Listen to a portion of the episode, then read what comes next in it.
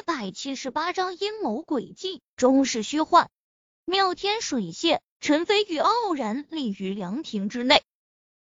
陈飞宇，今日你休想走出妙天水榭！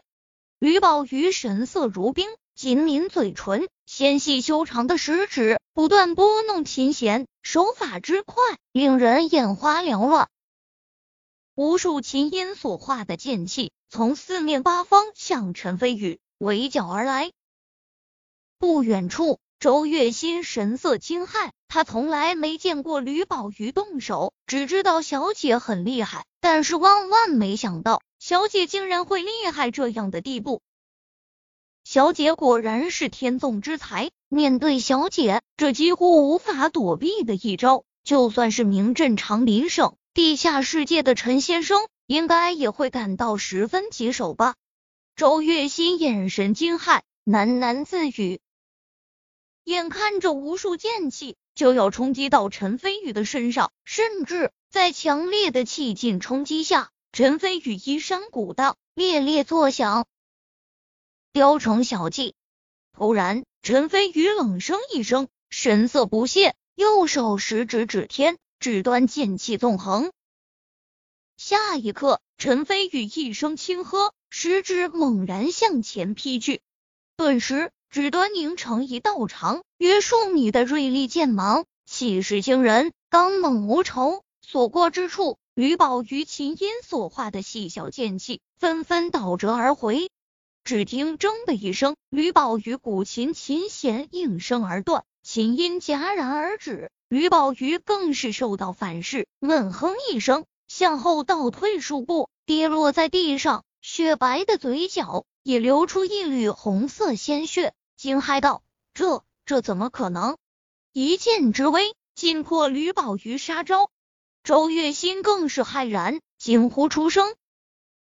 下一刻，俩女眼前一花，陈飞宇已经从凉亭中消失，几乎是在瞬间便出现在吕宝瑜的面前，一手掐住他的脖子，把他从地上提了起来，冷笑道。我说过你很强，但是还远远不够强。现在你可服气？吕宝瑜受制于陈飞宇，只感觉呼吸困难，精致的近乎完美的脸庞已经长成了红色，神色十分痛苦。周月心见状，焦急之下也顾不得自己身受重伤，连忙掏出先前隐藏的一把沙漠之鹰，正准备瞄准陈飞宇。希望能逼迫陈飞宇放开吕宝瑜。突然，一道锐利剑气已经破空而来，直接削断了沙漠之鹰的枪管。一道剑气便恐怖如斯，如果直接冲着周月心而来，那周月心此刻已经命丧黄泉。好好可怕！周月心吓得花容失色，瞬间倒吸一口凉气。女人，你最好不要妄动，不然我不敢保证会不会失手扭断他的脖子。陈飞宇冷冷瞥了他一眼，这一眼神色冰冷，不带一丝感情。周月心瞬间寒入骨髓，打了个寒战，不再敢轻举妄动。如果早点确定陈飞宇就是大名鼎鼎的陈先生，不管说什么。我都要阻止小姐对付陈飞宇，但是现在已经晚了。小姐布置的五重杀招都被他一剑破开，已经彻底得罪了陈先生，说什么都迟了。周月心内心只剩下深深的后悔。此刻，在他眼里，陈飞宇已经是不可战胜的代名词。陈飞宇掐着吕宝瑜的脖子，纵然现在吕宝瑜呼吸困难。神色痛苦，以至于五官都有些微微扭曲。但是近距离之下，陈飞宇仍觉得吕宝瑜美的不像话。你的确很聪明，布置的杀招也毫无破绽。如果今天换成别人，恐怕早就在你手下死了千百次了。可惜你忽略了一点，在强大实力面前，所有的阴谋诡计都会显得苍白无力。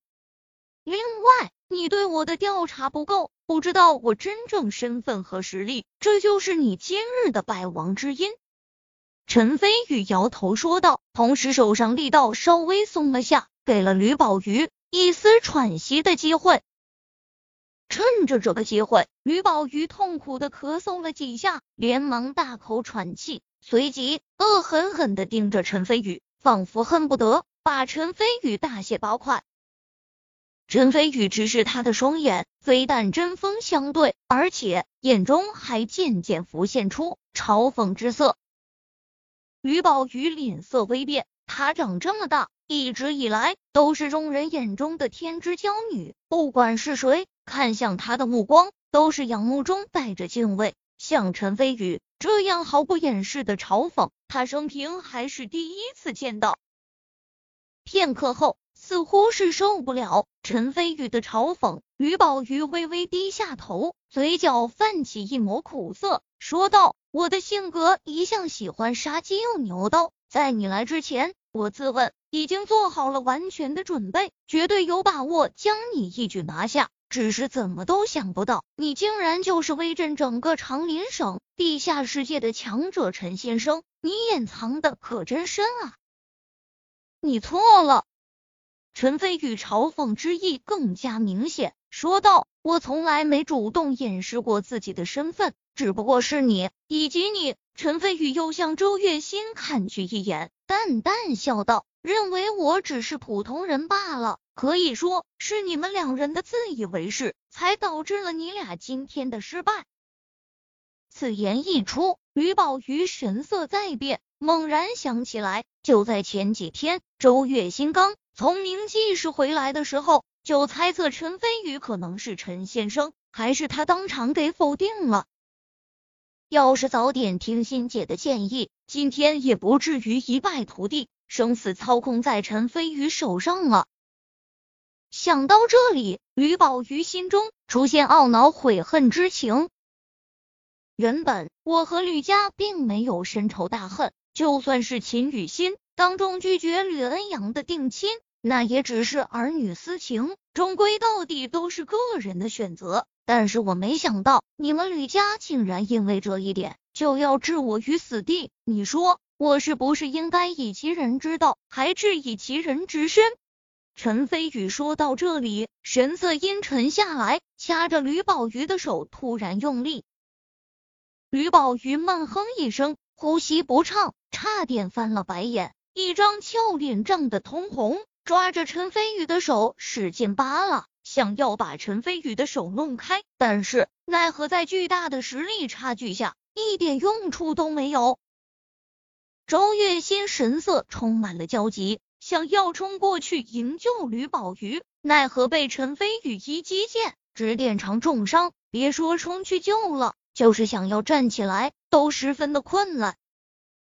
眼看着一代天之娇女吕宝瑜就要在此香消玉殒，突然，吕宝瑜使出浑身解数，涨红着脸挣扎道：“你，你不能杀我！我，我，我还有话要要说。”陈飞宇略微皱眉，吕宝瑜这个女人虽然很聪明，但是现在性命已经操诸己手，再加上巨大的实力差距，也没必要担心。她能耍出花样来。